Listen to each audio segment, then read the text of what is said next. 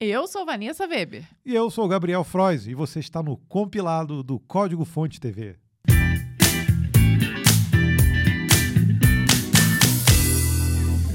Seja bem-vindo a esse compilado de número 78 que contempla as notícias do dia 29 de outubro até o dia 4 de novembro. E por mais estranho que isso possa parecer, eu tô de gorrinho porque tá uma friaca danada aqui em Petrópolis. e olha, eu vou me juntar aqui a Vanessa e colocar também um gorro, porque eu estou morrendo de frio. Trouxemos aqui umas bebidinhas quentes. Que acho que já ficaram frias. Para tentar nos aquecer. Eu vou de café, tá? Pois é, conta pra gente quando você estiver ouvindo qual a temperatura da sua cidade? Atualmente, aqui em Petrópolis, está dando 15 graus. Mas Petrópolis é uma cidade muito úmida, né? Então a sensação térmica com certeza é bem menor que Eu acho isso. que está abaixo de 10 essa sensação térmica. É, né? a madrugada aqui chegou a 11, né? No dia 4 de novembro. Não Nossa. é muito normal isso, né, gente? Então, mas, enfim, faz parte. Sentiremos frios e nos manteremos aquecidos com café. Ah, me dá, passa café aí, Gabriel. Olha, vocês estão preparados aí para se deleitar com as notícias do mundo da programação dessa semana? Aconteceram muitas coisas muito interessantes. Mas antes de irmos para as notícias, nós temos Ah, aqui o verdade. nosso Call Stack, aquele espaço onde a gente traz para você uma oportunidade para você aprimorar a sua carreira, os seus conhecimentos, e dessa vez nós trouxemos uma novidade bem interessante. Nessa call stack do compilado, estamos trazendo uma super oportunidade para quem quer trabalhar no exterior. Você já pensou isso? Já pensou em ir para o exterior? Nós sabemos que a lista de interessados é grande, mas que para muitos isso parece um sonho distante de ser alcançado. Será que é? Será? Não sei agora, mas e se a gente falar aqui pra você que tem uma empresa que está contratando devs brasileiros para trabalhar lá na Holanda e que ela ajuda com todo o processo de expatriação, incluindo os custos e até banca o primeiro mês de aluguel para você. Olha que moleza, mas ainda tem mais moleza. Essa empresa existe e é a Waze, sediada na Holanda e que presta consultoria em quatro domínios: high-tech, e-commerce, fintech e logística. Ela tem como objetivo montar o melhor time global de consultores. Agora vem aquela cereja do bolo. A Waze está oferecendo o Hiring Day São Paulo nos dias 8 e 10 de novembro. Para te explicar tudo sobre essa mudança para a Holanda, sobre o processo de realocação, os tipos de projetos, os clientes que você irá atender e até como é a vida na Holanda. Olha que moleza isso. Essa, sem dúvida, é a oportunidade mais completa que a gente viu até hoje para ir trabalhar no exterior. E não é fácil de encontrar, hein? Então já se inscreve, porque as vagas são limitadas. O link está aqui na descrição desse episódio. Depois, então, dessa ótima novidade para você que está pensando em ir morar fora do Brasil, vamos começar com as notícias. Então a gente já começa aquecendo os motores, falando sobre o Elon Musk e o Twitter. Ele e o time da Tesla estão fazendo code review no Twitter. Por isso que você falou em aquecer os motores, Gabriel.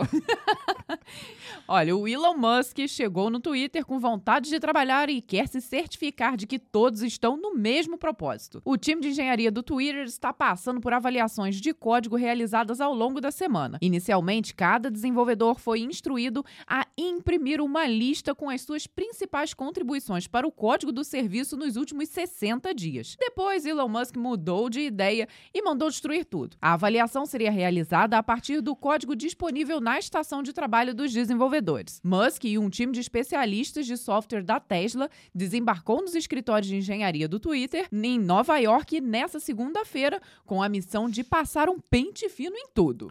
Fontes próximas informaram à imprensa que o novo dono do Twitter quer ter uma noção clara de quem pode atender aos padrões de eficiência e velocidade que ele exige na hora de programar. Elon Musk estaria de olho especificamente nos gerentes de engenharia que não codificam há bastante tempo. O bilionário tem uma posição pública sobre o assunto. Em maio desse ano, Elon Musk publicou em sua conta do, do Twitter o seguinte: ó, acredito firmemente que todos os gerentes de uma área técnica devem ser tecnicamente ex- excelentes. Os gerentes de software devem escrever um ótimo software, ou é como um capitão de cavalaria que não sabe andar a cavalo.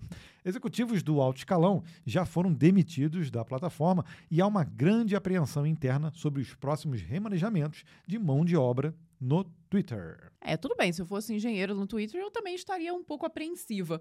Mas, ao mesmo tempo, Acho que ele não está pedindo também nada tão absurdo, né? Ele quer ver ali o que, que a galera está produzindo.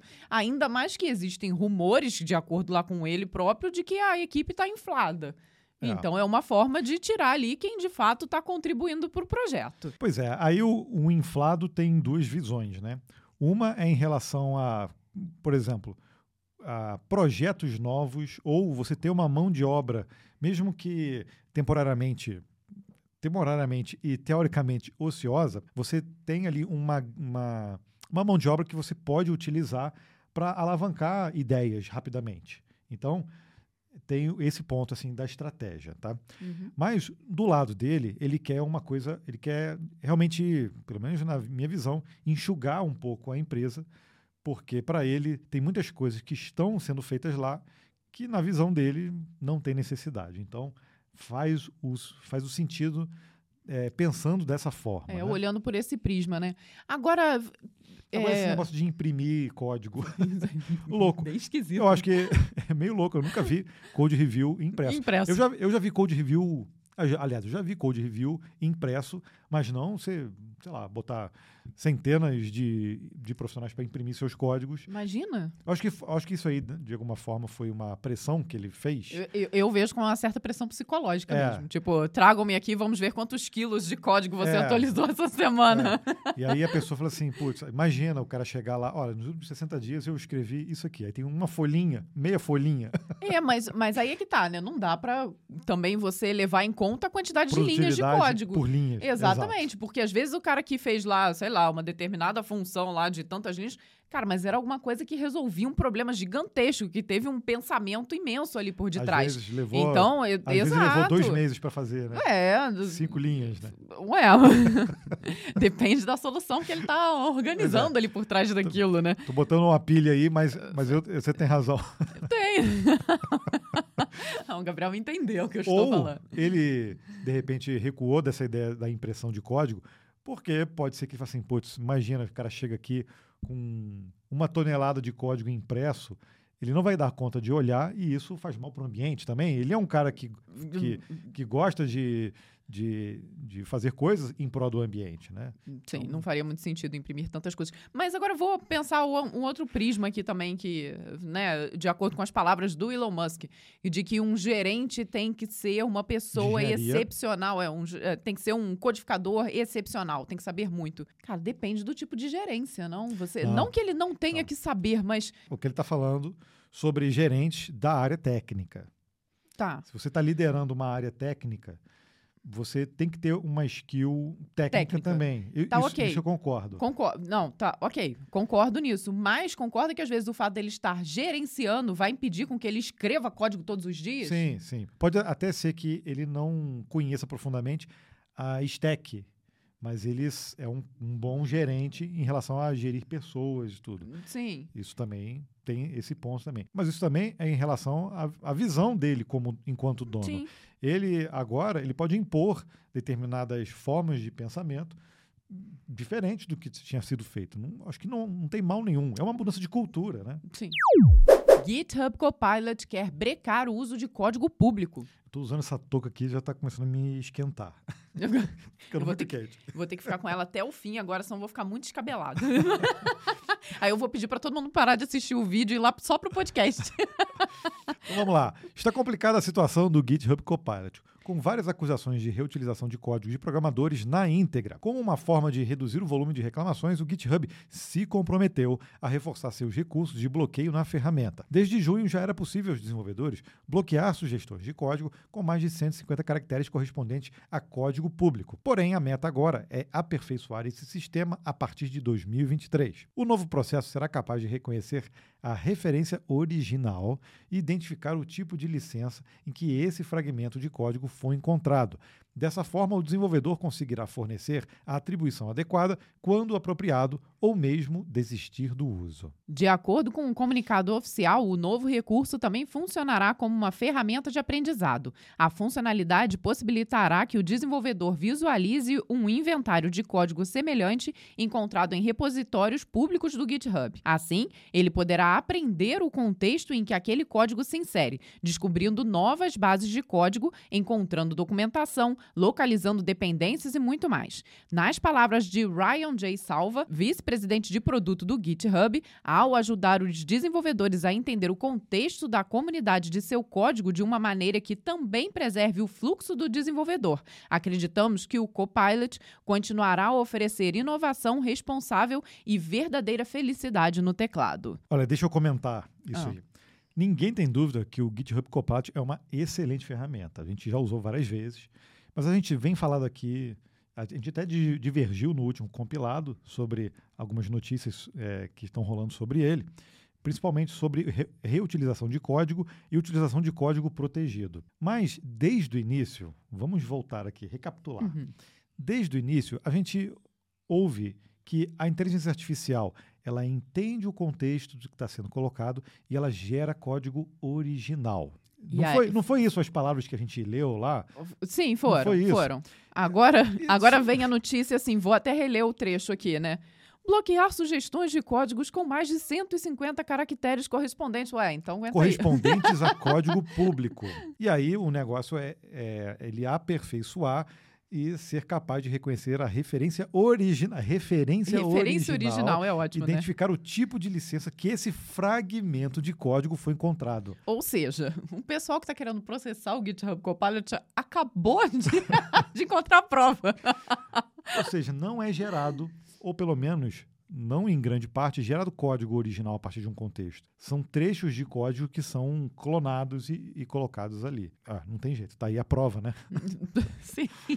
Isso não tira o, o brilhantismo da ferramenta, Não, não, mas, mas. é- realmente a gente tem que debater esse Chega- ponto. é, né? porque chegam ali numas barreiras legais até, né, por- com relação às licenças de software e ao código proprietário de cada um, que está ali como público, mas que ao mesmo tempo né, não era para ter sido utilizado dessa forma. É, então, e, e você, problemas e aí você a vê serem que a resolvidos, né? solução que eles estão adotando é deixar na mão do desenvolvedor se aquela sugestão é válida ou não. Ou não. Ou Se seja, ela está de acordo com a licença que ele pretende colocar. Então, Olha aí, só. aí vê o seguinte, eu falo novamente, OpenAI construiu a GPT-3, que varreu a internet toda, e a partir dali gerou um submodelo, que é o Codex, que, que utiliza especificamente para Codificação. né? codificação, né? Não vejo, de, não não estou vendo como solução eles removerem do modelo é, esses códigos que são considerados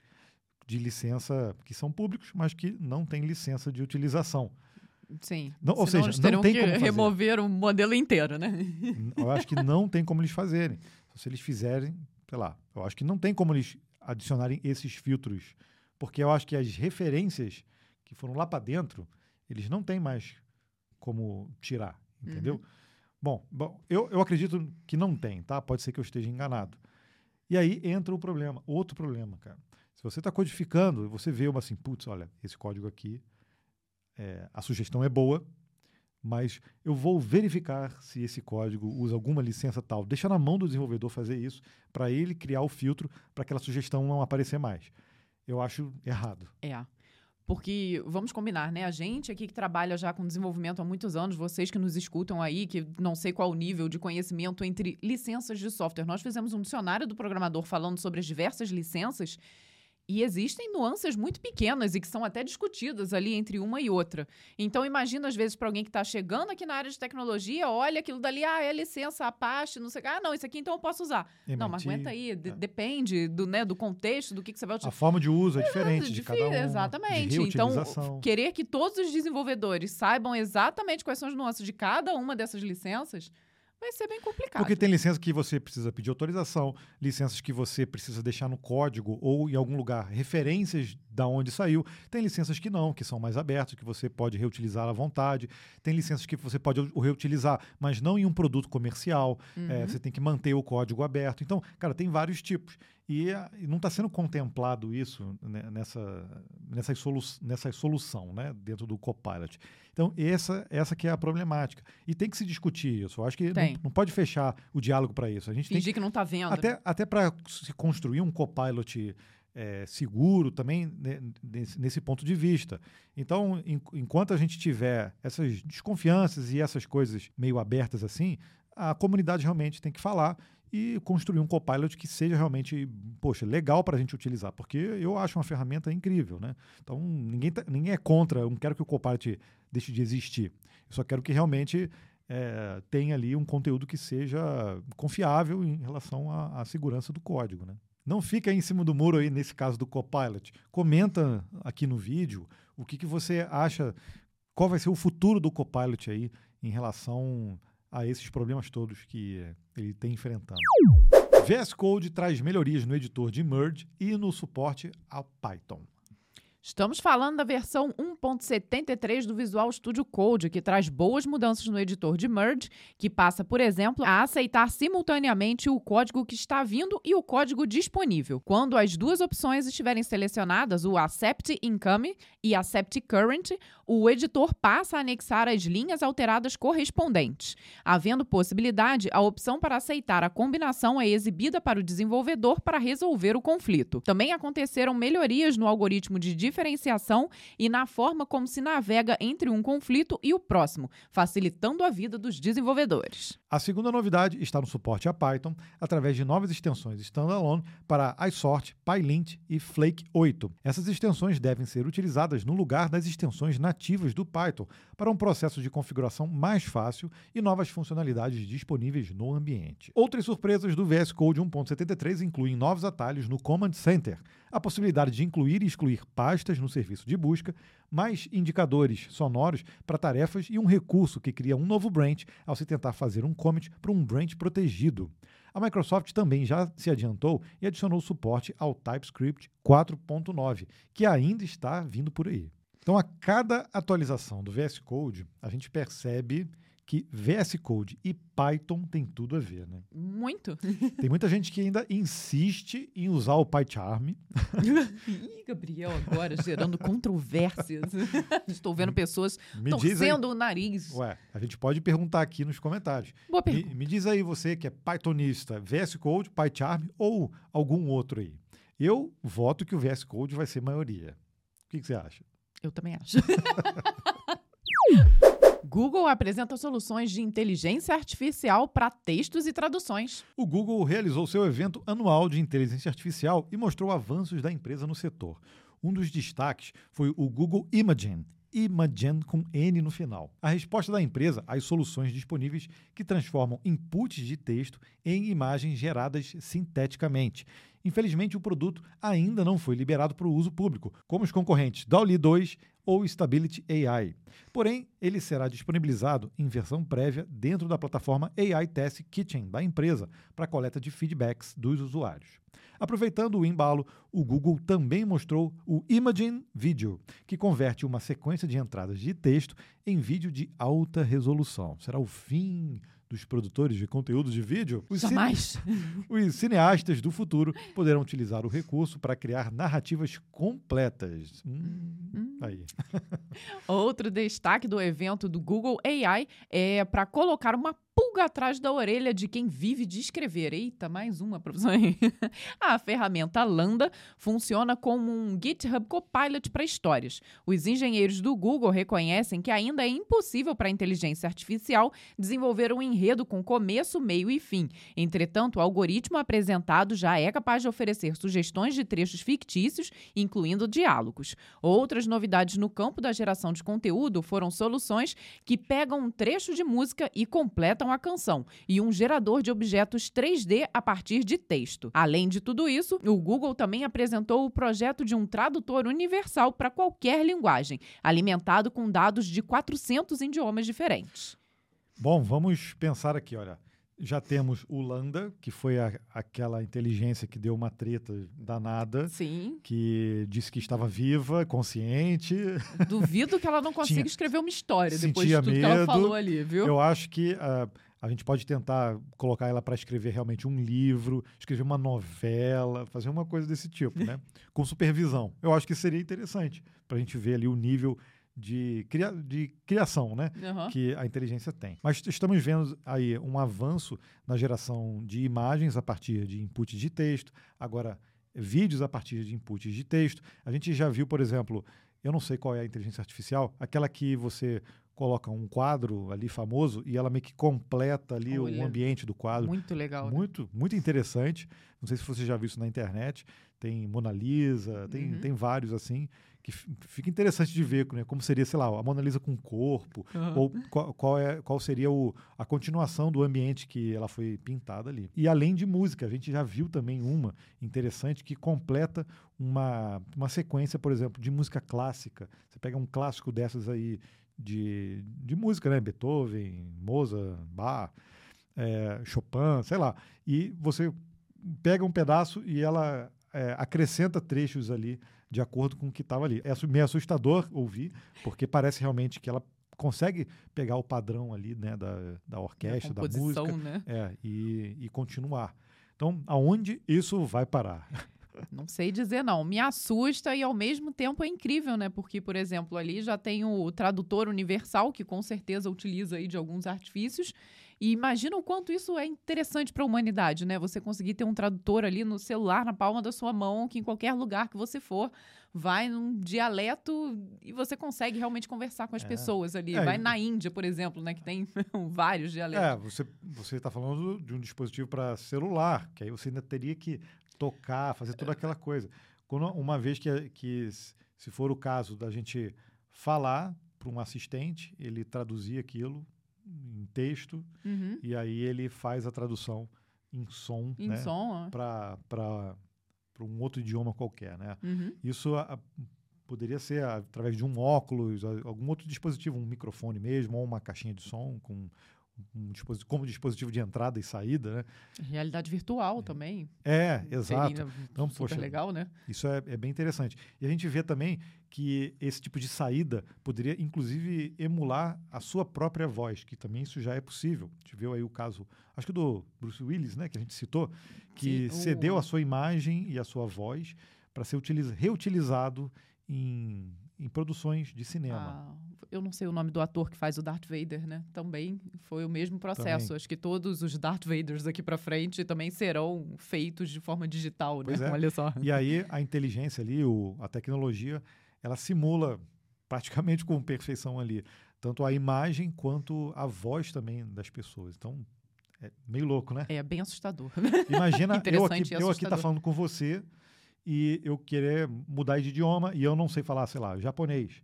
E aí eu seleciono aqui japonês, eu falo para você, mas, mas o som sai em japonês. Ó. Que louco, né? Loucura. Rust implementa recurso pedido desde 2016. E está na hora de fazer a atualização do Rust para a versão 1.65.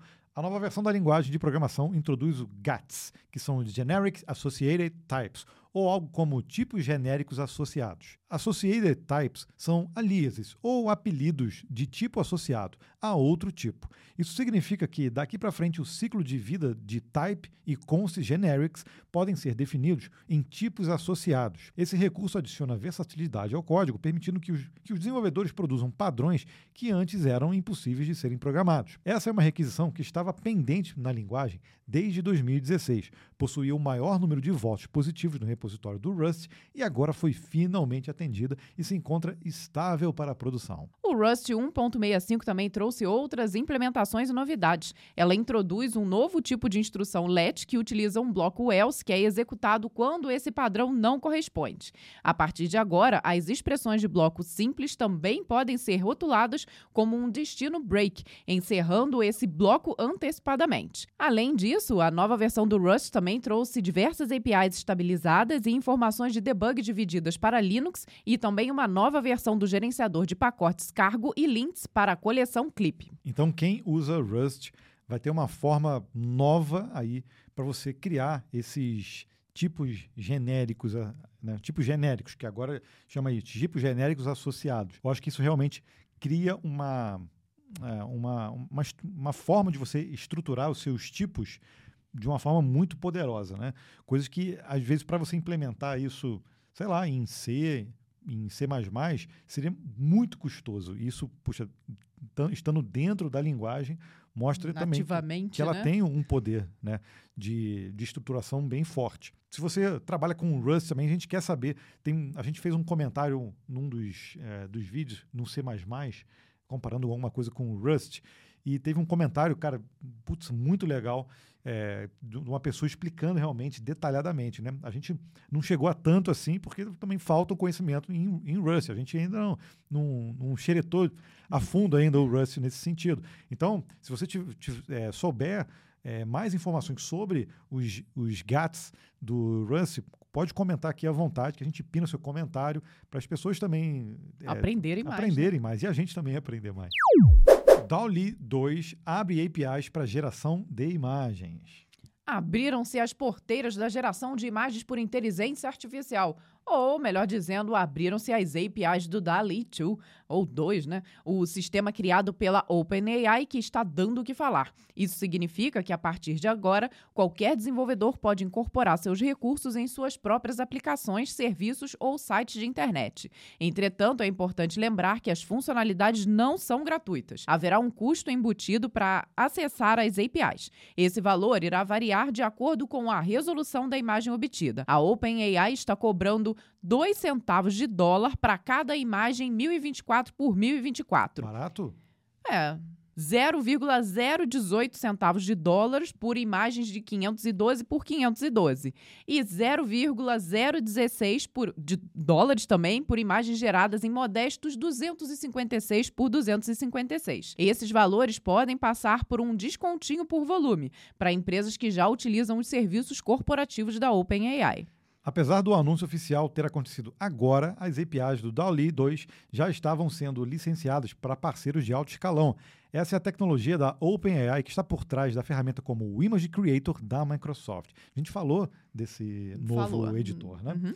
A ferramenta está sendo incorporada ao Edge e ao Bing para que sejam geradas artificialmente imagens nos resultados de busca se a pesquisa do usuário não retornar resultados naturais ou orgânicos. Né? O aplicativo de moda Kala também incorpora essa mesma API do DALL-E 2 e outras startups já anunciaram produtos similares. Ao contrário do que já aconteceu na versão beta, daqui para frente as imagens geradas através do algoritmo de inteligência artificial não exibirão mais a marca d'água da tecnologia, que passa a ser opcional para os clientes e usuários. Entretanto, continuam valendo as restrições anteriores contra a geração de imagens de conteúdo sexual violento ou de ódio. Pô, óbvio, né? Óbvio. Agora. Se é... não, imagina. Nossa, imagina. Senhora, não quero nem imaginar, não. Inteligência artificial que você manipula uma imagem para fazer putaria.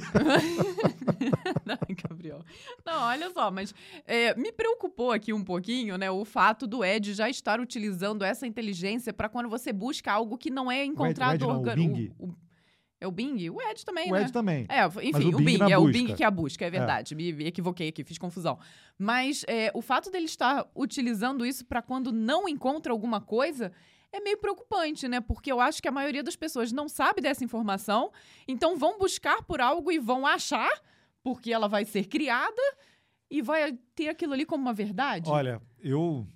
Não, não, mas depende da, da busca. Por exemplo, ah. quando você pensa assim, eu sempre penso assim putz, eu vou buscar, sei lá, eu estou desenvolvendo, eu quero, ah, ah eu quero um, um, ícone de um, de uma, sei lá, é, de uma mão aberta e o dedo dobrado, por exemplo, é difícil.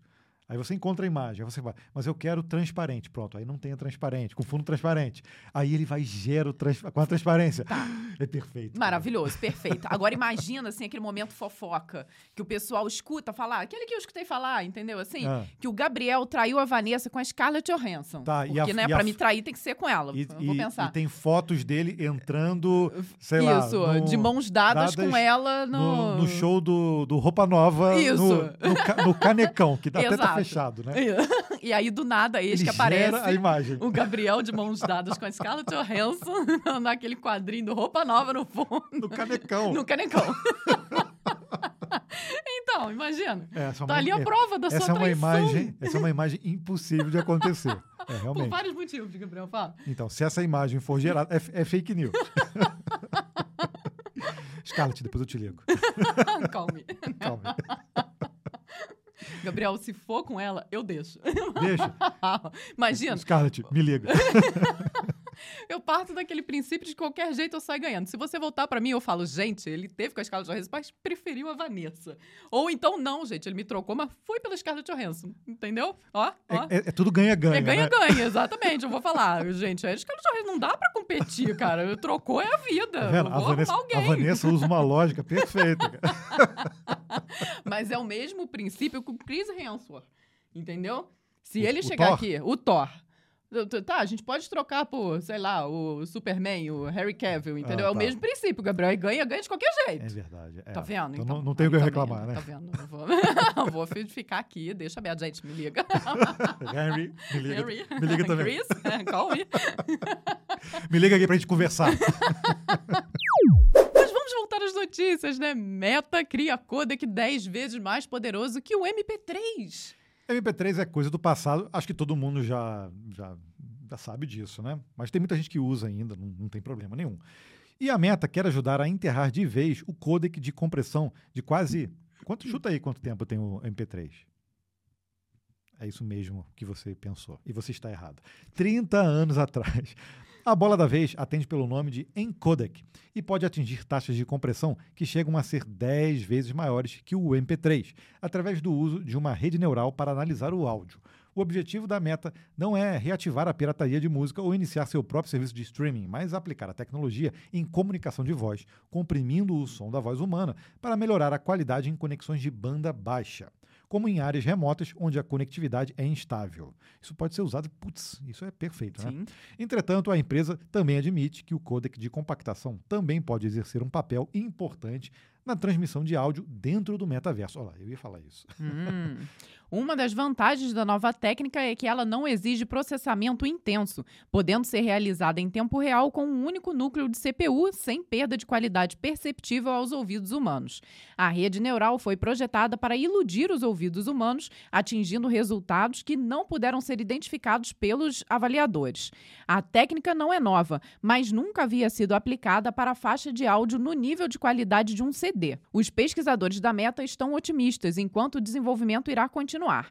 Vemos muitas áreas onde podemos continuar a construir e melhorar esta pesquisa no futuro. Acreditamos que podemos atingir tamanhos de arquivo ainda menores, pois ainda não alcançamos os limites das técnicas de quantização. Então é é muito fácil tacar pedra na meta para falar que ah, o metaverso é o Zuck ali, tá fazendo bobeira, tá fazendo besteira. Mas, cara, sai tanta coisa legal dessas pesquisas que eles fazem que, que pode ser aplicado. E, e eles geralmente deixam isso aberto. Uhum. É uma empresa privada, mas fazem muitas soluções abertas. A gente falou isso também no compilado passado. Falamos. Então, independente do metaverso, que tem as suas controvérsias aí, do metaverso da meta, né? Uhum. Que tem suas controvérsias, a gente sabe que eles estão ali como pioneiros dessa mudança. Se vai dar certo ou não, é, tem muitos anos ainda aí para a gente saber disso. Descobrindo, mas enquanto isso, não há dúvida aí, visto a notícia que a gente acabou de ler, de que eles estão contribuindo. Contribu com- contribui demais. várias áreas, né? Demais, demais. De inteligência artificial, geração de imagens. A gente passou em alguns compilados atrás um vídeo mostrando como que eles estão desenvolvendo o avatar, que assim é-. É, é muito impressionante e é, tem a, a discussão de quão perigoso isso é também, mas a verdade é que isso é uma puta de uma tecnologia maneira, porque o, o- que ele, se você não, não viu esse vídeo, ele escaneia a- o seu rosto em algumas é, posições, acho que coisa de dois, três minutos. Depois ele recria a sua imagem e você fala o que você quiser e ele reproduz a sua imagem. A Vanessa Desculpa. espirrou. se você está ouvindo só a gente, a Vanessa espirrou. É, ele reproduz a sua imagem, você fala e ele faz a dicção perfeita. Ou seja, é, é muito maneiro isso, né? A gente vê isso acontecendo. A gente sabe que tem esses outros aspectos. E a meta não tem jeito, cara. Ela desenvolve tanta coisa legal que pode ser utilizada aí por outras empresas em outras iniciativas no futuro. Nada vai ser desfeito assim, jogado fora. Então, né, às vezes o- é o time da tecnologia que às vezes está muito avançado ou às vezes não tem utilização adequada, mas quando o time encontra a tecnologia certa para desenvolvimento Aí, de novos produtos, aí não tem jeito, né? Ninguém segura. Ninguém né? segura. Mas é isso, ó, a Vanessa tá com o nariz coçando. Alergia, gente. É rinite alérgica. Alergia, tá frio pra caramba. Nosso filho tá doente de novo, vai ficar, vai ficar em casa hoje de novo. Então, é esse tempo, né? aí, Não tem gente. jeito. Mas vamos às notícias mais uma vez. Open SSL tem duas vulnerabilidades sérias. Mas essa pode ser uma boa notícia. Vamos ver. Nos bastidores da comunidade de segurança, uma bomba relógio acabou de ser desarmada. Originalmente acreditava-se que havia uma falha crítica no OpenSSL 3 que poderia levar à execução remota de código. Os resultados dessa brecha seriam catastróficos, comparáveis ao estrago provocado pelo Log4Shell. Olha, será? Hum. Com consequência para todo o ecossistema de desenvolvimento. Entretanto, veio a surpresa. Não era uma falha crítica, no final das contas, mas duas falhas menores, sérias, mas menores. De um jeito ou de outro, a orientação permanece. Atualize o OpenSSL o mais rápido possível para evitar dores de cabeça. Até o momento não foram registrados ataques explorando as duas brechas, mas o seguro morreu de velho. As duas falhas de segurança foram identificadas como CVE 2022-3786 e CVE 2022-3602, respectivamente um problema de buffer overrun e outro de buffer overflow. Qualquer uma das duas vulnerabilidades pode ser acionada quando um servidor solicita a autenticação de um cliente depois que um cliente mal intencionado se conecta ou quando um cliente se conecta a um servidor mal intencionado. Brian Fox, cofundador e CTO da empresa de segurança segurança Sonatype explica que o nível de dificuldade para um exploit é muito alto. A vulnerabilidade requer um certificado mal formado que seja confiável ou assinado por uma autoridade de nomenclatura. Dessa forma, com a ação rápida das autoridades certificadoras, tudo indica que o OpenSSL não corre tanto risco quanto se imaginava antes. Se você ouviu essa alegação dele e falou: caramba, What the heck is that? a gente recomenda você ir no nosso vídeo lá do Dicionário do Programador sobre SSL e TLS também. A gente fala também sobre TLS. É justamente porque a gente fala como é o processo de autenticação dentro do, dentro do certificado, né? Como é que é feita essa comunicação. Então, ali explica um pouco dessa coisa do certificado, da, uhum. da formação do certificado, como é que ele é, ele é assinado, é, é, os tipos de certificados também. Tá? Então, interessante, né? Para complementar um pouco o que a gente fala, porque a gente traz aqui no compilado muitas informações técnicas e muita gente ouve e, e fica meio assim, putz, não entendi nada, né? Eu estou ouvindo a notícia, mas eu não entendi muita coisa. É, que também são muitas tecnologias diferentes e às vezes é, não dá também para saber, né? Não, não tem como, né? Então, às vezes você realmente desenvolve OpenSSL, você conhece tudo, mas não conhece exatamente como é o processo, como o Gabriel falou, né? Que nós explicamos lá no dicionário do programador. Então, acho que vale para você, quando sempre que ficar essa dúvida, dar uma xeretada lá na nossa playlist, que está hoje com mais de 200 vídeos, e pelo menos quando você não conheceu uma determinada tecnologia, lá a gente tenta te dar aquele overview. Por ali você consegue buscar e depois ir mais a fundo nos, no conhecimento daquilo que você busca. Morre Caitlin Booth, a desenvolvedora da linguagem Assembly. Aos 100 anos, morreu Caitlin Booth, uma cientista da computação e matemática britânica responsável pela criação da primeira versão da linguagem que hoje conhecemos como Assembly. Caitlin e seu marido, Andrew Donald Booth, projetaram e construíram o Automatic Relay Calculator, o ARC, o ARC2, o Simple Electronic Computer, o SEC, e o All-Purpose Electronic X-Ray Computer, ou APEX-XC. Caitlin foi uma das pioneiras mulheres a publicar um livro sobre programação em 1958, com o tema Programming for a Automatic Digital Calculator. Publicou um paper discutindo operações síncronas e assíncronas e teve como sua última publicação um paper relacionado a redes neurais. Deixamos aqui uma singela homenagem para Caitlin, para toda a sua contribuição ao mundo da, da computação e também os pêsames também para a sua família. A gente tem que reverenciar também sempre que a gente tiver a oportunidade, reverenciar essas pessoas que contribuíram demais para a gente chegar onde a gente está na tecnologia. Sem dúvida nenhuma, como costumam falar, né, na brincadeira por aí, quando eles chegaram era tudo mato, né? Então, realmente, eles ali que olha conseguiram... que com 100 anos olha, era literalmente mato. Mato. mato e olha, verdade, que né? incrível ela, né, conseguir ter essa vida tão longínqua e ver o quanto evoluiu, né? De quando ela começou a criar, ver o Assembly crescendo da forma como cresceu. Então, imagina que orgulho, né? Não, e, e, e provavelmente, provavelmente não, né? E conseguir ver durante a sua vida toda as linguagens serem desenvolvidas, a tecnologia se desenvolver, a geração de. como o mundo mudou depois que a, a. Vira a era da informação, né? É, era, é, justamente, né? Ela poder ver o nascimento da era da informação é realmente é incrível, né? Assim, poxa, é muito, muito legal ver é, o quanto uma pessoa, né, principalmente um, uma mulher, conseguiu ajudar a gente chegar onde a gente está hoje. Sem dúvida. E eu vou aproveitar para deixar um agradecimento especial aqui ao Walden, lá do Twitter, que foi ele que nos mandou essa, essa pauta. Então, aproveitamos também para falar para você que está nos ouvindo ou nos vendo, que sempre que você vê algo de interessante que você gostaria que nós contássemos para outras pessoas aqui no compilado, é só você mandar para gente. Para isso, nós temos um grupo no Telegram, né? Exato. Telegram, eu não sei o endereço, eu vou botar o endereço aí na tela, mas é o código Fonte TV. É, você acessa o nosso grupo, pode mandar lá quantos é, pedidos você quiser ou sugestões de pauta, que a gente sempre olha lá. Chegamos ao breakpoint, aquele momento em que a gente dá uma pausa nas notícias para falar aqui sobre um caos, seja particular, profissional. E dessa vez também teve contribuição de vocês, o Rubem Júnior, que nós no último compilado, né, nós não trouxemos o breakpoint, nós pedimos para que vocês sugerissem, sugerissem né? um tema para o próximo Breakpoint. E ele fez a sugestão: a história de como vocês se conheceram. Obrigada, Rubens. é... Eu acho que no Código Fonte TV teve algum vídeo que a gente contou isso, eu não lembro. Possivelmente. A gente, a gente já deve ter contado isso, já. né? Mas aqui no compilado a gente pode contar também, não tem problema. Pode. Né? É, nós nos conhecemos. Mas, mas, mas ah. antes, pô, deixa eu fazer um teste. Eu vou, eu vou tirar o gol para ver como é que tá meu cabelo. Eita, melhor colocar de novo. Tira o seu também. Tá bonitinho. Não, tá, tá não, tá amassadão. Não.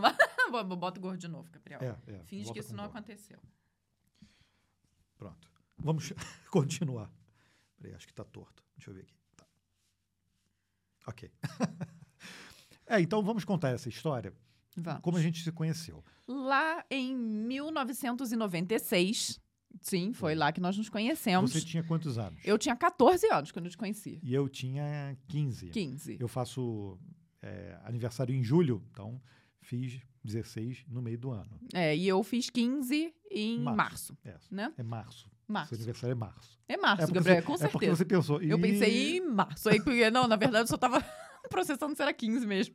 Era 15, Mas sim, foram Depois 15. de 14 vem 15. Vem 15, é. Eu aprendi isso lá com a tia Débora. Não? ok. Hum. Antes, antes, das, é, antes da gente se conhecer, você já sabia? Já, já sabia. Contar até 15. a gente se conheceu numa escola aqui em Petrópolis chamado é, Colégio Werneck, que era Instituto Carlos Alberto Werneck, mas depois virou Colégio Werneck. Infelizmente fechou, uma escola muito legal. É, eu estudei durante muitos anos lá, a Vanessa que entrou depois. É, eu fiz só o ensino médio, que na época era até chamado de segundo grau. Então, eu estava entrando naquele ano no colégio e eu conheci o Gabriel no meu primeiro dia de aula, né? Foi. Embora eu, eu confesso que eu não lembro qual foi a primeira vez que eu falei de fato com o Gabriel. Não, eu falei, falei. Você lembra? Perfeitamente. Perfeitamente. Perfeitamente. Ela, ela estava sentado a Hum. três carteiras para lá. Aí ela sentou, olhou. Eu, eu, a gente estava indo pro, pro segundo grau. É, só que eu estudava já no Werneck, só que a gente fez o um, um ensino médio técnico e era a primeira turma desse curso lá de processamento de dados, depois virou técnico em informática. E então eu não conhecia quase ninguém também, porque poucas pessoas que estudavam comigo lá na oitava série foram para esse curso. Então tinham poucas pessoas, então eu estava deslocado também.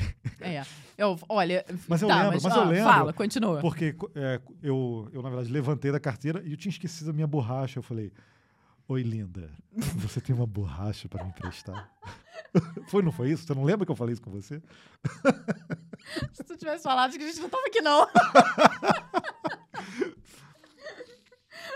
Que, que papinho furado, né? Que seria, Nossa, né? Eu falasse nunca- isso, né? Nem com 14 anos eu cairia nesse, Gabriel. Você tem uma bique três co- quatro cores para me emprestar? não, né? Não foi isso, né? Não, não foi, Gabriel. Com certeza não. Você não cairia nesse meu papinho, Hum, né? Não, É, não. não, não. Hum, Embora Mas- tenha um, duas bigs, quatro cores ali. Ah lá, tem uma bique ali. De repente, essa dessa época você me. né? Não, a verdade é que eu não lembro. Mas eu lembro a primeira impressão que eu tive do Gabriel. Porque o Gabriel, chegando lá no primeiro ano do ensino médio, com 15 anos, ele já tinha cavanhaque. Então eu lembro que quando eu cheguei, tinha ele mais um outro rapaz de barba. E eu virei pra amiga minha, Jeane, que até a nossa cupida a propósito, que ela vinha do outro colégio junto comigo. Nós duas tínhamos estudado antes no André Rebouças, um outro colégio aqui de Petrópolis. E aí eu falei com ela, falei, caramba, tem dois caras de barba da nossa sala. Então, assim, Deve mim, ser- o Gabriel tinha uns deve ser 18 anos fácil. 18, olha só. É. E eu tinha 15. Eu lembro do dia em que você me mostrou sua identidade dentro de Ah, sala para comprovar que você tinha a mesma idade que eu. Mas não acho que era a primeira vez que nós estávamos conversando, porque como a gente já tinha a mesma idade, já tinha passado de março, entendeu? Ah, tá. Aí você fez 15. eu fiz dois- 15 e aí no dia, enfim, Então, papo vai, papo Ou vem. seja, em, Aí eu falei, não em- acredito que você tem 15 também, entendeu? em fevereiro as aulas começaram. Em março a gente já conversava. Já, já conversava. olha lá, tá Hum, é verdade. Porque eu lembro que, olha só, no dia que eu fiz 15 anos, olha só a memória lá de longe, teve uma palestra à noite no colégio. E eu lembro de ter falado com você nessa palestra. Foi? Então a gente já, Ah. se, já se conversava naquela época. Aí, então foi legal. rápido, a amizade foi rápida. E veio, na verdade, aí quase dois anos de amizade, né? Porque a gente Foi. só começou a namorar no, em novembro do segundo ano. Então a amizade foi duradoura. Veio antes do, do namoro, viu? Então, mas Ah, mas. foi só isso. Depois que a gente se conheceu, tudo. Eu, eu lembro. é, Não, aí eu lembro que realmente nós viramos amigos e a gente andava sempre muito em grupo. Em alguns momentos, é, eram raros os momentos em que a gente ficava sozinho. Mas eu lembro uma vez que Eu nós não- fomos você não lanchar. queria ficar sozinha Não, comigo? ele, ele Não. tava com segundas intenções. Eu só queria a borracha emprestada. É. Mas eu lembro uma vez que nós fomos lanchar à tarde e que a Jeane estava junto também. E que você contou a sua história, de que você já tinha saído de casa e Ah, tudo tá. mais. E que eu fiquei bem admirada ali com a história do Gabriel. Talvez ali ele tenha me convencido, tenha me conquistado, sem que eu soubesse. Mas, mas aí eu não fiz. Eu, eu lembro que eu- eu- quando eu contei essa história, mas eu não estava fazendo nada demais. Assim, não, não, tava- você estava, não estava pedindo borracha, você estava simplesmente contando a história da É, sua vida, é. Gabriel, tá vendo? Mas aí você ficou admirada porque, tipo, nossa, que, que garoto traumatizado. Foi, como é que ele tá tão bem assim? Foi isso? Ah, Foi um pouco. Não, Tá, mas, mas- eu lembro, eu lembro do dia em que eu me apaixonei pelo Gabriel. Ah, então. E aí, foi, a história começa a aí melhorar. começa a melhorar, fica mais interessante. Eu falo que deve ter sido assim, amor a sei lá, quinhentésima do centésima, não sei o que lá, vista, entendeu? Ah, Porque a gente foi na época já do, das férias de julho lá de, do segundo ano. E aí Tá. nós estávamos, nós tínhamos um grupo muito unido que a gente combinava e ia pro, pro play do apartamento de um amigo nosso que morava do lado do, do colégio, do tá, Sérgio. é. E lá a gente, le- eles levavam um violão e tinha mesa de ping-pong, sinuca, e a gente ficava lá, todo mundo brincando, né? jo- Jogando sinuca, ping-pong, cantando, cantando roupa nova, a propósito. Roupa nova. Sim, cantava de Marisa As, Monte. a- as novas músicas do Roupa Nova, né? que na época, não, na época elas já eram velhas. Não, é, não pô, em 96. Não, já eram velhos, Gabriel. Não era nada novo, não. Tocava já Ok. aquelas nome- Mas, enfim, ali teve um dia em específico que eu olhei pro Gabriel assim, aí devem ter rolado aqueles coraçõezinhos assim, parararã, entendeu? E ali Mas, eu. por, mas por quê? Eu não estava, sei, Eu Gabriel. estava cantando bem? Eu não Ah, canto não, bem. Não lembro, você estava sentado meio que assim, apoiado na mesa de ping-pong. Olha só como é que eu lembro, Ah, é? gente. É, Ah, ah lá, tá vendo? viu? Eu acho que é, é, é- é- isso é, chama dor na coluna. Eu tava, Eu tava sentindo, eu achei sua cara de dor tava- fascinante. eu tava apoiado na mesa, esticando. Assim, naquele pro- momento, ah, Que amor. foi isso. Bom, peraí, foi no, foi no meio do, do ano? acho que foi, ou perto ali, sei lá, aquela época que a gente só fazia prova e depois Ah, saía, pode ter sido. estranho isso. isso, hein? Porque, pô, eu, eu era comprometido nessa época. eu não falei nada contigo, eu fiquei quieto no meu canto. Eu só fui ficar com você em novembro. ok, ok. É, Eu lembro também quando eu me apaixonei por Né? Ah, você. conta. Conta. Ele vai inventar uma história igual a da borracha e vai apanhar aqui. Não, eu, eu lembro. Eu- Pior que, pior que se a gente procurar no Bing, ele vai ter um vídeo de você falando agora. No Bing? Ah, ah, é. Fazer a busca lá, Gabriel. Se... No borracha. Vai ter eu, eu pedindo a borracha pedindo pra borracha. você. Oi, gata. Não, vai ter uma imagem. Vai. Vai ter foto. É verdade. Preocupante isso. Não, mas eu acho, assim, de- deixa eu, deixa eu pensar para não falar merda. eu acho que foi, ah, cara, foi em aula de educação física, eu acho, que a gente fazia algumas coisas juntos. É, Não, não, não, lembrei. Olha, vou te falar que, que foi. Eu acho que não, não foi apaixonado, mas foi de admiração também, exatamente nesse evento onde eu contei um pouco da minha vida e você contou da sua. Quando você falou da perda do seu pai lá, com, que tinha acontecido um ano, dois anos an- antes, é, né? é. E, e aí ela contou isso pra mim, eu pensei, caramba, cara, eu tô reclamando aqui da minha vida, sair de casa, não sei o que, pô, é, é ruim, né? É uma porcaria. Mas eu falei, tô reclamando de quê, cara? Perder o pai.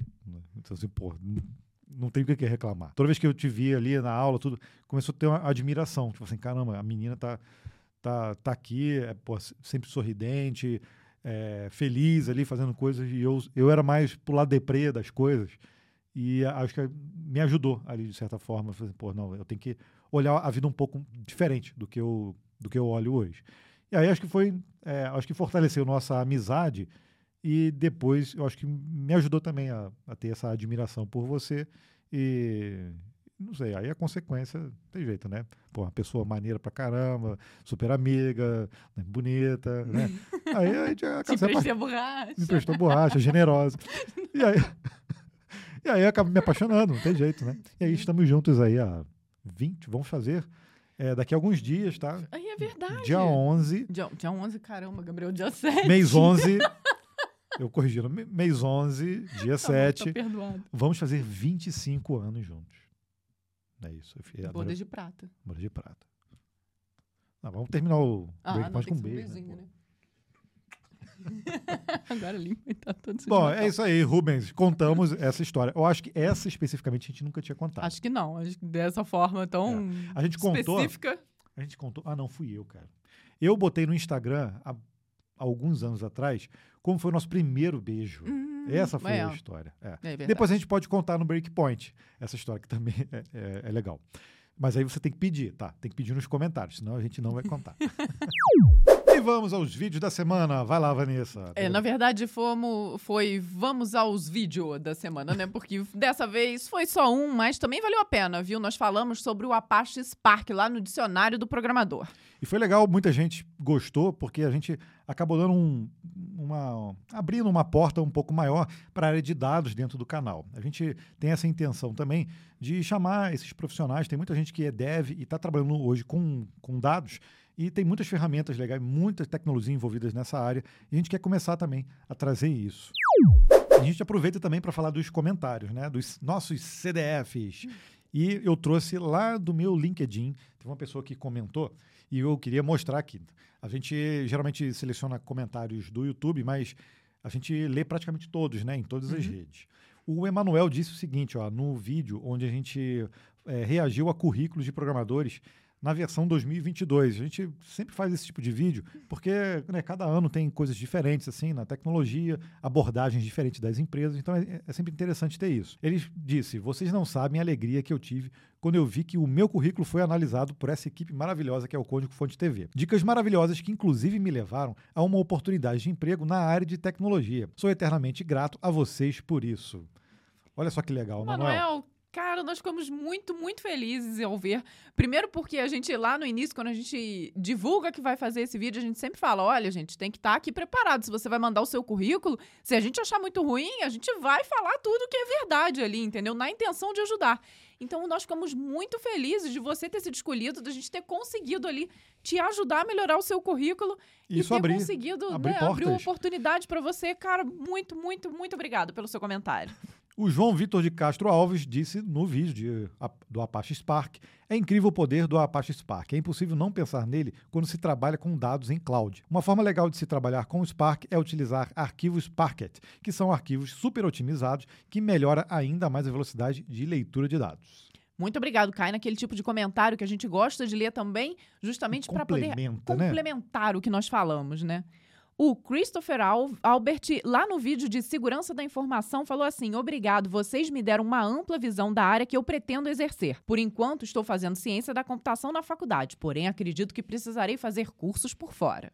Também acho. Sim, Paulo Sérgio da Silva também no vídeo de- do Apache Spark. Código Fonte TV, sem dúvida, queremos sim o conteúdo prático do, do Apache Spark. Por favor, será de grande ajuda para a comunidade em aprender sobre essa solução disruptiva. olha, o Paulo Sérgio foi um de muitos, viu? Teve muita gente pedindo para a gente partir, então, para o mão no código com o Spark. A Daf Ribeiro, lá no compilado no último de 77, disse: Obrigado por nos manter atualizados. Amei o podcast. O Sérgio França, esse mesmo que a gente ia lá pro Play para poder tocar música e ficar brincando logo depois das aulas. Hoje foi dia de tomar café da tarde contigo, com o Gabriel, viu? Ontem ele me roubou o Gabriel aqui para ir tomar café, tentando aproveitar o pouco tempo que resta de vocês morando próximos a mim e ao mesmo tempo feliz por estarem felizes. Amo vocês, Sérgio. Beijo então, grande, então, viu? Te amo, Sérgio. Eu vou reforçar aqui o que eu disse. Cara, você vai lá visitar a gente em São José dos Campos. Tem um, um espaço lá todo próprio lá dentro da nossa casa para os visitantes. A Vanessa quer fazer tipo um Airbnb lá também, né? Uhum. Para os nossos convidados. e então você, cara, você é super convidado, você. É, convidado obrigatório. Você está sendo intimado. Intimado. aí lá.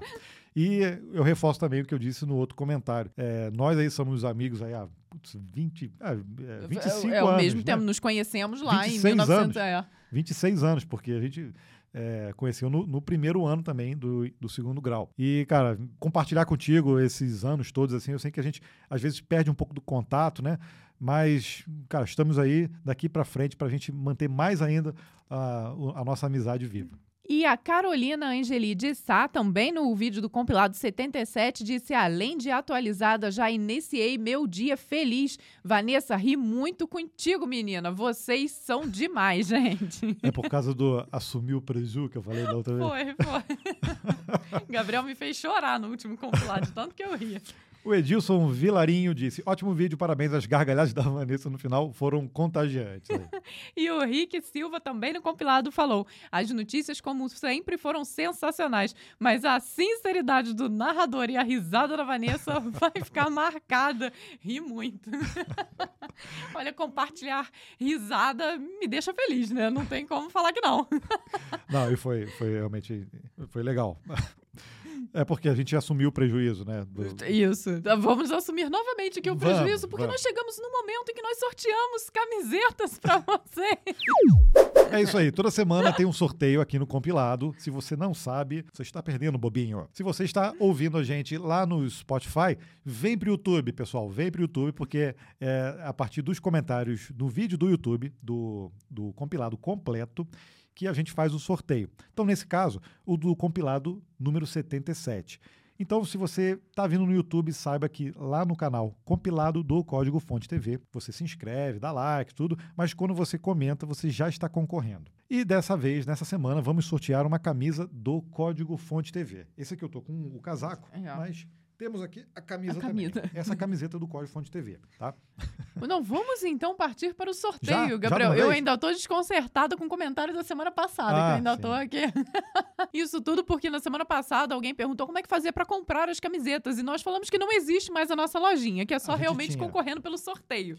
E aí o Gabriel me soltou essa pérola de que nós é, arcamos com prejuízo de mandar do, do uma estoque, camisa. De um estoque gigante que a gente tem. que temos aqui, entendeu? Eu falei, ah. gente, narrador sincero, foi terrível.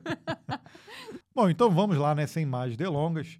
Quem vai ser o Felizardo ou a Felizarda que vai se deleitar aí e, e, e, ganhar uma camisa do Código Fonte TV. É exclusiva nossa, né? Porque, poxa, Sim. Código Fonte TV só tem aqui, né? É, vamos lá. É, foram 142 comentários, rufem os tambores e, como sempre, toma aí uma propaganda. Já teve até comentário, alguém comentou sobre isso. Agora, três, dois em cada três episódios, o Gabriel lança propaganda antes do sorteio. Eu diria que é três em cada três, tá? Às vezes o YouTube não colabora, mas eu boto a propaganda de propósito ali, tá? Então, o vencedor foi Guri da TI. Ele disse: O conhecimento já ganho todo sábado. Falta eu ganhar a camiseta. Não falta mais. Aí. Olha só que beleza. Melhor comentário impossível para ganhar camiseta agora. Guri, eu vou entrar em contato com você através do seu próprio comentário para que você possa enviar pra gente seus dados para nós te enviarmos a camiseta. E você entra em contato com a gente a, a, através do contato códigofonte.com.br. Aproveitando, o compilado também está disponível e no e-mail, né, Vanessa? Vai falando aí, ó. Sim, você pode ter receber este compilado no conforto de sua caixa postal, acessando compilado.códigofonte.com.br e colocando lá, se cadastrando na nossa newsletter com o seu melhor e-mail. E aí, toda semana, a gente dispara esse conteúdo aqui que a gente traz para o compilado, para você também receber em texto. E os dias da semana, né, no compilado, para você que você ainda não sabe. O compilado, ele entra no ar todo sábado às 6 horas da manhã.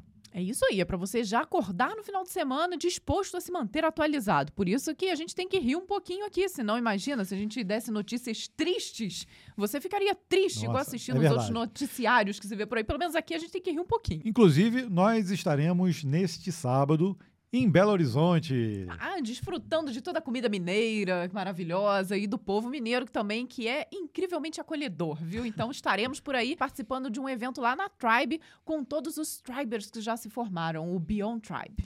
Vai- a gente vai participar de um evento, vamos palestrar e com certeza participar lá do, do happy hour deles, né? E se tiver pão de queijo, vai ser maravilhoso, né? Vai doce de leite, né? Doce de leite. Ah, meu Deus do e às vezes céu. doce de leite com pão de queijo. Ah, Uh. é bom demais, né? Bom demais. Bom demais da conta, Ô, só. Ô, Sor, que trem gostoso. A gente agora tem que agradecer, deixa eu dar uma ajeitadinha no meu gorro, aos membros do Clube 2 CDF. São aquelas pessoas que nos ajudam todo mês, né, contribuindo com uma quantia ínfima de R$ 1,99 para pagar esse cafezinho e, na verdade, viabilizar o projeto do compilado. Fala, Vanessa. Sim. Eu falei, desculpa, eu achei que você ia continuar falando. Eu posso continuar falando? Pode, não, eu falo agora. E nós viemos aqui justamente para dar um agradecimento super especial para essas pessoas. E se você quer fazer parte deste clube, basta você ir lá no canal do Código Fonte TV e tocar naquele botãozinho lá, Seja Membro, e participar do plano que custa apenas R$ 1,99, como o Gabriel já falou. Exato. E aí, todo mês, você contribui com essa pequena quantia e ajuda a gente a disparar os e-mails, fazer essas gravações, edições, cortes, tudo que acontece no compilado, tanto no YouTube quanto em outras plataformas também. Então, muito obrigado por se tornar membro novamente. O Jeff KS, o Edilson Prudêncio, o Lucas CS.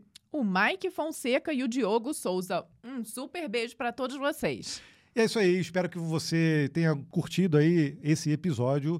É, a gente faz tudo assim com muito carinho, dá trabalho, né, de, de fazer isso Dá. toda semana, mas a gente faz questão, porque tem muita gente que já tem o hábito aí de escutar o compilado toda semana. A propósito, se você estiver escutando o compilado, você pode tirar uma foto, gravar um videozinho, postar lá no Instagram, marcando o código fonte TV que a gente reposta, viu? Exato. Eu quero ver aonde você ouve o compilado. Só, por favor, não poste coisas que são impróprias. Ah, é, no banheiro, né, gente? É um bom lugar para se, se, se Mas olha, olha, eu lembro que quando eu pedi a primeira vez, teve gente, cara, tirando foto na beira da praia ali de Boa Viagem, Hum, lugar ouvindo compilado. Eu falei, nossa, que legal. Aí teve gente em Santa Catarina passeando com um cachorro também, postou. Então, é sempre muito bom saber aonde a gente consegue alcançar com o compilado. Então, não deixe de marcar a gente lá no Instagram e a gente te espera na próxima semana. Até lá. Até um lá. grande beijo. Tchau, tchau.